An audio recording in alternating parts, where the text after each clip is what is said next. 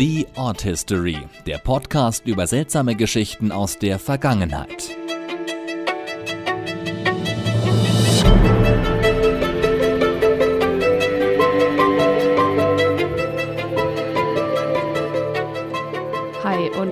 Willkommen zu einer neuen Folge von The Odd History, seltsame Geschichten aus der Vergangenheit. Ich bin Laura.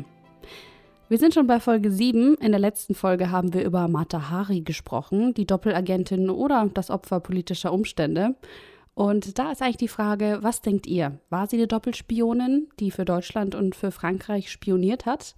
Oder war sie einfach wirklich ein Opfer politischer Umstände und wurde festgenommen, weil vielen Leuten nicht gepasst hat, wer sie war und wie sie war im Endeffekt? Was sagt ihr dazu?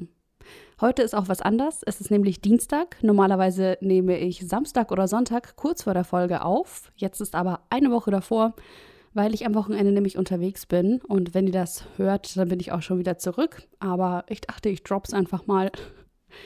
Und ähm, dann steht auch schon Ostern an. Wie sieht das bei euch aus? Feiert ihr Ostern? Ich feiere das nicht wirklich, ehrlich gesagt. Ähm, ich habe auch nicht gefastet, wobei ich in den letzten Jahren echt immer mal wieder irgendwie auf was verzichtet habe, aber ich muss sagen, dieses Jahr echt gar nicht. Ja, im Endeffekt äh, genug der Vorgeschichte, genug von Fasten und Ostern. Vielleicht feiert ihr auch gerade Ramadan oder auch gar nichts. Wir starten auf jeden Fall, würde ich sagen, in die siebte Folge rein. Adam Ellis ist ein junger Mann. Er lebt in New York und arbeitet als Zeichner. Er lebt in einer Wohnung zusammen mit seinen zwei Katzen. Er denkt zumindest, dass er mit den beiden Katzen dort alleine wohnt. Seit einigen Monaten bekommt er nämlich immer wieder Besuch von einem ungebetenen Gast. Der kommt immer um Mitternacht und besucht Adam in seinen Träumen. Aber nicht nur dort, sondern scheinbar auch in echt. Als Adam an einem Abend einschlafen will, sieht er gegenüber von seinem Bett ein kleines Kind auf einem Schaukelstuhl sitzen. Der kleine Junge taucht aus dem Nichts auf und das Merkwürdige ist, er hat einen komisch eingedrückten Schädel ja, ihm fehlt sozusagen ein Teil seines Kopfs, also seines Schädels, ist eben so eingedrückt an der Seite. Der Junge sitzt einfach nur auf dem Stuhl und starrt Adam an. Plötzlich steht er auf und watschelt auf Adam zu. Kurz bevor der Junge aber bei ihm ankommt, wacht er auf. Adam hat den Jungen nicht zum ersten Mal in seinen Träumen gesehen. Adam Ellis leidet nämlich unter einer sogenannten Schlafparalyse, also einer Schlaflähmung. Die Paralyse, also diese Lähmung, bewahrt uns alle im Schlaf davor, Bewegungen zu machen, die wir nur träumen und dass wir uns dabei wehtun. Bei einer Schlafparalyse passiert es dann aber, dass wir mitbekommen, dass wir eben gelähmt werden und sozusagen noch wach sind. Und das kann beim Einschlafen oder auch beim Aufwachen passieren. Dabei sieht er den Jungen. Einige Nächte nach der letzten Begegnung träumt Adam davon, dass er in einer Bibliothek ist. Dort spricht ihn ein Mädchen an. Du hast Dear David gesehen, stimmt's? fragt sie ihn und er antwortet nur, wen? Dear David, du hast ihn gesehen. Das Mädchen erzählt Adam von Dear David. Er ist ein toter Junge und erscheint immer nur um Mitternacht. Und wenn man ihn mit seinem Namen Dear David anspricht, dann darf man ihm zwei Fragen stellen. Das Mädchen warnt Adam aber, man darf niemals eine dritte Frage stellen, sonst bringt er dich um. Adam findet das alles schon ziemlich schräg. Zwei unterschiedliche Träume, in denen es immer um den gleichen Jungen geht. Aber es vergehen noch einige Wochen, bis wieder etwas passiert. Und als dann wieder etwas passiert, liegt Adam wieder im Bett. Der kleine Junge sitzt wieder am Fußende des Bettes in dem Schaukelstuhl. Adam ist schockiert, aber er spricht den kleinen Jungen an. Dear David, wie bist du gestorben? Er antwortet, ein Unfall in einem Geschäft. Adam fragt weiter, Dear David, was ist in dem Geschäft passiert? Ein umgeworfenes Regal erwischte mich am Kopf. Wer hat dieses Regal umgeworfen? Als Adam merkt, dass er ihm schon die dritte Frage gestellt hat, wacht er schweißgebadet auf. Die nächsten Tage verbringt er damit, über tote Kinder zu recherchieren. Explizit über tote Kinder aus New York, die einen Unfall in einem Geschäft hatten. Adam kennt ja auch den Namen des Kindes, David. Es kommt aber kein Ergebnis. Er probiert auch andere Namen, aber er findet einfach nichts. Es vergehen Wochen, in denen er nichts über dir, David, rausfindet und auch nicht weiter von ihm träumt. Irgendwann zieht Adam dann auch um. Er bleibt zwar in dem gleichen Haus, aber über seiner Wohnung wird eine größere frei und er zieht dann ein Stockwerk nach oben.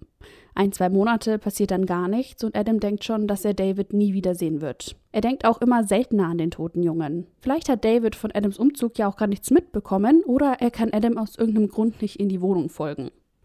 Aber nach einiger Zeit passiert etwas Komisches. Adams Katzen gehen immer um Mitternacht zur Wohnungstür und versuchen unter dem Türschlitz durchzuschauen. Für Adam fühlt sich's an, als würden sie etwas spüren, das auf der anderen Seite ist. Nachdem die beiden Katzen das die vierte Nacht dann hintereinander gemacht haben, ist Adam zu neugierig. Er schaut durch den Türspion auf den Hausflur raus und er ist sich sicher, dass er etwas gesehen hat. Aber was? Adam öffnet die Tür, aber nichts ist in dem Hausflur. Niemand ist da, kein Geräusch, kein Licht, gar nichts. Der Gang ist leer, aber die Katzen sind immer noch sehr beunruhigt. Von da an lässt er auch seine Follower auf Twitter an seiner Geschichte teilhaben. Zwei Tage geht es dann auch so weiter und Adam nimmt ein Video von seinen Katzen auf. Ihr könnt das Video dann auch wieder auf Instagram und Facebook sehen. Da er sich in dem Moment so sehr gruselt, macht er dann ein Bild durch den Türspion und er glaubt auch etwas auf den Bildern zu sehen, aber das könnte auch einfach nur ein Fleck auf dem Glas des Türspions sein. Adam glaubt aber, dass Dear David zurück ist. Er streut jetzt Salz vor seine Wohnungstür, installiert eine App, die Geräusche nachts in seiner Wohnung aufnimmt und versucht es sogar mit Salbei verbrennen, um Geister zu vertreiben. Das Wichtigste ist aber, dass er sich eine Sofortbildkamera, also so eine Polaroid-Kamera eben besorgt und Bilder macht von allen möglichen Ecken in seiner Wohnung. Beim Entwickeln fällt ihm dann etwas Merkwürdiges auf. Alle Bilder werden normal entwickelt, nur nicht das vom Flur. Und nicht so ein normales Schwarz, wie man das so kennt, wenn so ein Finger oder ein Daumen auf der Linse ist, sondern wirklich tiefschwarz. Er macht dann nochmal die gleichen Bilder in seiner Wohnung, wieder mit dem exakt selben Ergebnis. Alle werden gut entwickelt, nur die im Hausflur sind komplett schwarz. Auf Empfehlung hin probiert er es dann auch nochmal mit mehr Abstand. Er macht das Licht auch im Flur an, macht dann ein iPhone-Foto, das sieht auch völlig normal aus. Und dann nimmt er seine Polaroid-Kamera und macht nochmal exakt das gleiche Bild. Der Flur ist wieder komplett schwarz. Ja, und auch das Salz und der Salbeirauch helfen nichts, denn nachdem David lange nicht da war, taucht er jetzt wieder in Adams Träumen auf. Er sagt nichts, er macht nichts, er sitzt nur in dem Schaukelstuhl und starrt Adam an. Mehr passiert auch in dieser Nacht nicht. In den nächsten Wochen passieren aber dafür Dinge, die sich Adam gar nicht erklären kann. Er versucht es aber immerhin, es ist aber auch teilweise wirklich komisch. Seine App nimmt in der Nacht immer um dieselbe Uhrzeit etwas auf, das sie für statische Elektrizität hält. Dazu träumt er immer mehr über David. Dieses Mal starrt er ihn nicht nur an, sondern er fasst ihm auch am Arm an. Am nächsten Tag bemerkt Adam einen blauen Fleck an seinem Arm, genau da, wo David ihn angefasst hat. Adam versucht aber, sich das Ganze total logisch zu erklären. Er denkt, er hat sich einfach nur irgendwo verletzt und wegen des Schmerzes hat sein Unterbewusstsein dann wohl gedacht, dass er David sieht und dass David ihm was antut. Als er in seinen liebsten Coffeeshop am Wochenende einen Kaffee holen will, ist der Laden plötzlich komplett leer, obwohl der einfach immer rappelvoll ist. An sich ist das jetzt nicht wahnsinnig merkwürdig, aber alles zusammen lässt Adam dann schon stutzig werden. Er schläft auch immer schlechter und ist beunruhigt. Seine Katzen sitzen auch immer noch an derselben Stelle vor der Tür und miauen, allerdings schon etwas früher, nicht mehr um Mitternacht, sondern schon um 22 Uhr. Und plötzlich klingelt auch sein Telefon. Immer und immer wieder wird er von einer unbekannten Nummer angerufen. Er geht auch einmal ran. Er denkt, zumindest bildet er sich das ein, dass er ein elektrostatisches Geräusch hört. Er kennt nämlich das Geräusch von seiner Aufnahme über die App. Nach einer Minute hört das Geräusch dann auf und es herrscht Totenstille. Dann glaubt er, dass jemand ganz leise Hallo flüstert. Er erzählt das alles auf Twitter. Immer wieder wird ihm geraten, dass er doch bitte aus der Wohnung ausziehen soll. Adam hat aber eine ganz andere Hoffnung. Bei ihm steht ein mehrwöchiger Japan-Urlaub an. Und er hat die Hoffnung, dass David dann einfach verschwunden ist, wenn er wieder zurückkommt. Adam kauft dafür auch eine Babycam, damit er dann aus der Ferne seine beiden Katzen beobachten kann. Übrigens hat er mittlerweile auch den Schaukelstuhl aus seinem Schlafzimmer entfernt. Das wurde ihm dann doch mit der Zeit zu gruselig und er hat den Stuhl dann an verschiedene Stellen in der Wohnung platziert, aber so wirklich trennen konnte er sich davon nicht. Bevor er also nach Japan geht, stellt er die Kamera auf und will sie einmal testen, damit auch alles funktioniert, wenn er dann auf Reisen ist. An einem Abend ist er dann unterwegs und probiert die Kamera aus. Während er unterwegs ist, schickt ihm die Kamera immer mal wieder eine Meldung, wenn es Bewegungen oder Geräusche gibt. Die Katzen sind ja in der Wohnung unterwegs und wenn er draufschaut, dann sieht er meistens auch seine Katzen vor der Linse oder seine Katzen miauen irgendwo. Es gibt aber auch Aufnahmen, auch von den folgenden Tagen, die sind eher schlecht zu erklären. Auf einer Aufnahme wackelt plötzlich einfach der Schaukelstuhl los. Dann fällt auf einer anderen ein Schildkrötenpanzer von der Wand. Die Katzen benehmen sich auch super merkwürdig. Und auch ein Glas, das auf dem Tisch steht, bewegt sich einfach. Adam wird es in den nächsten Tagen echt ein bisschen zu gruselig. Er schläft schlecht und hat sehr viele Albträume. An einem Abend beschließt er dann, dass er rausgeht und sich was zu essen holen will, bevor er dann wieder nur in der Wohnung rumsitzt und grübelt. Auf dem Rückweg kommt er dann an einem Warenhaus vorbei, in dem auch öfter vorbeiläuft, wenn er sich seinen Kaffee beim Coffeeshop holt. Dieses Mal glaubt er aber, aus einem Gitterfenster ein Geräusch zu hören. Adam hat riesige Angst, aber er ist auch einfach sehr, sehr neugierig. Das Fenster ist zu hoch und er kann nicht einfach durchschauen, also nimmt er sein Smartphone und macht ein Blitzlichtfoto. Dann haut er vor lauter Angst ab und rennt nach Hause.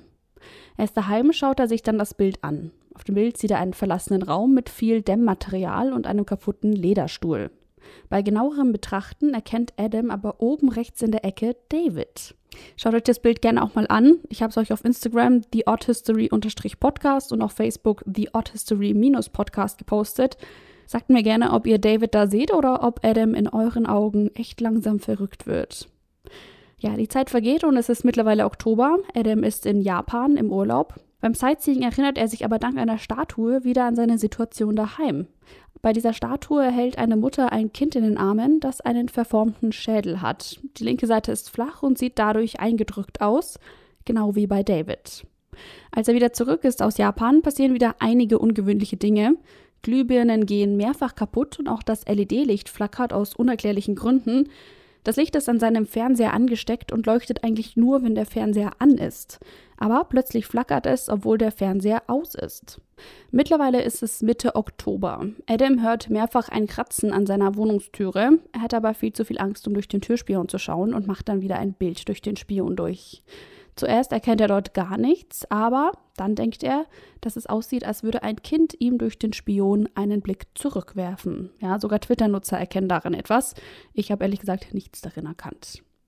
An dem Punkt ist Adam sicher, er sollte nicht mehr über Twitter mit Leuten reden, sondern auch jemanden persönlich zu Rate ziehen. Erst Ende Oktober meldet er sich dann auf Twitter wieder bei seinen Followern. In der Zwischenzeit haben richtig viele Menschen von seinem Fall mitbekommen und er bekommt Anfragen von Medien und Geisterjägern. Er lehnt aber alle ab, weil er einfach keine Lust hat, dass wildfremde Menschen durch seine Wohnung spazieren. Eine Freundin sorgt in seiner Wohnung und im Hausflur für eine Grundreinigung und danach ist tatsächlich erstmal ein paar Tage Ruhe. Ja, einige Tage lang denkt Adam dann auch, dass er David losgeworden ist. Er hat keine Albträume mehr und auch seine Katzen verhalten sich wieder normal. Vor allem halten sie keine nächtlichen Treffen mehr ab. Als er auch mal wieder an dem Warenhaus vorbeiläuft, sieht er einen Leichenwagen, der seit zwei Monaten einsam und allein in einem Raum steht. Das bringt ihn dann gar nicht aus der Fassung. Also er scheint wieder relativ gut damit klarzukommen, denkt er ist David losgeworden, die Grundreinigung hat was gebracht, aber das ändert sich leider ziemlich bald schon wieder. Er sitzt nämlich am Abend vor dem Fernseher und bekommt Lust auf ein Bier. Er geht zum Kühlschrank und will sich eins rausholen. In dem Moment hört er ein Geräusch. Ihm fällt auf, dass seine Katzen im Esszimmer aus dem Fenster starren. Sie schauen auf den Laden gegenüber. Als er da auch hinausschaut, sieht er aber nichts. Er geht zurück in die Küche und will sich dann sein Bier holen. Er schaut da nochmal aus dem Fenster auf den Laden gegenüber. Jetzt sieht er da jemanden, der auf dem Dach steht und ihn anstarrt. Er macht sofort das Licht aus und versucht die Gestalt zu fotografieren. Er hat aber leider dabei nicht wirklich Erfolg. Adam macht also seine Jalousien runter und betrinkt sich. So viel, dass er dann keine Angst mehr vor irgendwelchen toten Jungen hat. Aber er weiß, dass David immer noch da ist und ihn auch erstmal nicht in Ruhe lassen wird. Kurzes Zwischenfazit. Die David ist jetzt seit rund vier Monaten Gast in Adams Wohnung. Auch in dieser Nacht erscheint er Adam wieder im Traum und sitzt wieder in seinem Zimmer. Der Schaukelstuhl ist ja nicht mehr im Schlafzimmer und deswegen sitzt David in einem Liegestuhl. Und es passiert wieder mal das gleiche wie bei einem seiner ersten Träume. Adam ist in seiner Schlafparalyse. David starrt ihn an und geht dann langsam auf ihn zu. Adam fällt auf, dass dem Jungen das Gehen sichtlich Mühe bereitet. Er schlurft also so ein bisschen. Er selbst kann sich in seiner Paralyse nicht wirklich bewegen, aber er schafft es dennoch, sein Smartphone zu greifen. Seine Gedanken in dem Moment teilt er dann auf Twitter. Wenn mich dieser Geist hier heute Nacht umbringt, dann gelingt mir vielleicht wenigstens vorher ein Beweisfoto, schreibt er. Der Junge flüstert irgendwas, während er auf Adam zugeht. Der knipst derweil Bilder im Dunkeln.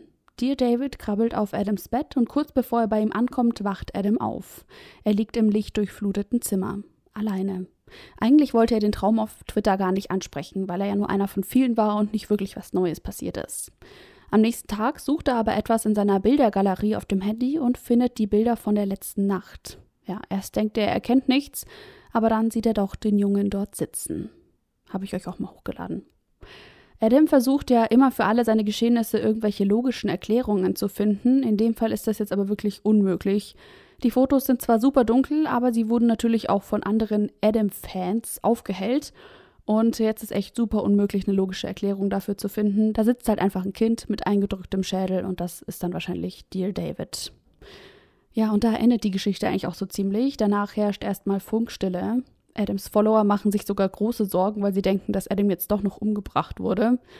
Nach einiger Zeit postet Adam aber wieder Bilder, Videos und auch Audioaufnahmen von David. Er bedankt sich auch für die vielen Tipps und den Support.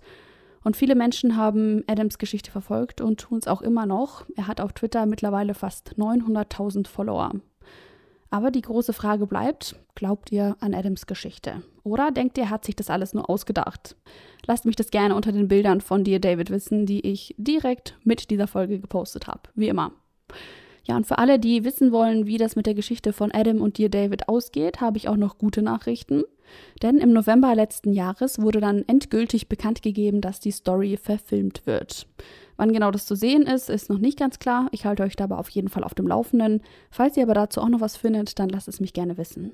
Ja, und damit beende ich Folge Nummer 7. Das war keine richtig verrückte Geschichte, weil jemand ein verrücktes Leben hatte oder verrückte Sachen gemacht hat, aber sie war trotzdem irgendwie mystisch und crazy und deswegen dachte ich, sie passt sehr gut hier in diesen Podcast rein. Ja, und das war es dann auch von meiner Seite. Mehr habe ich nicht zu sagen. Ich freue mich, wenn wir uns das nächste Mal wieder hören. Ciao.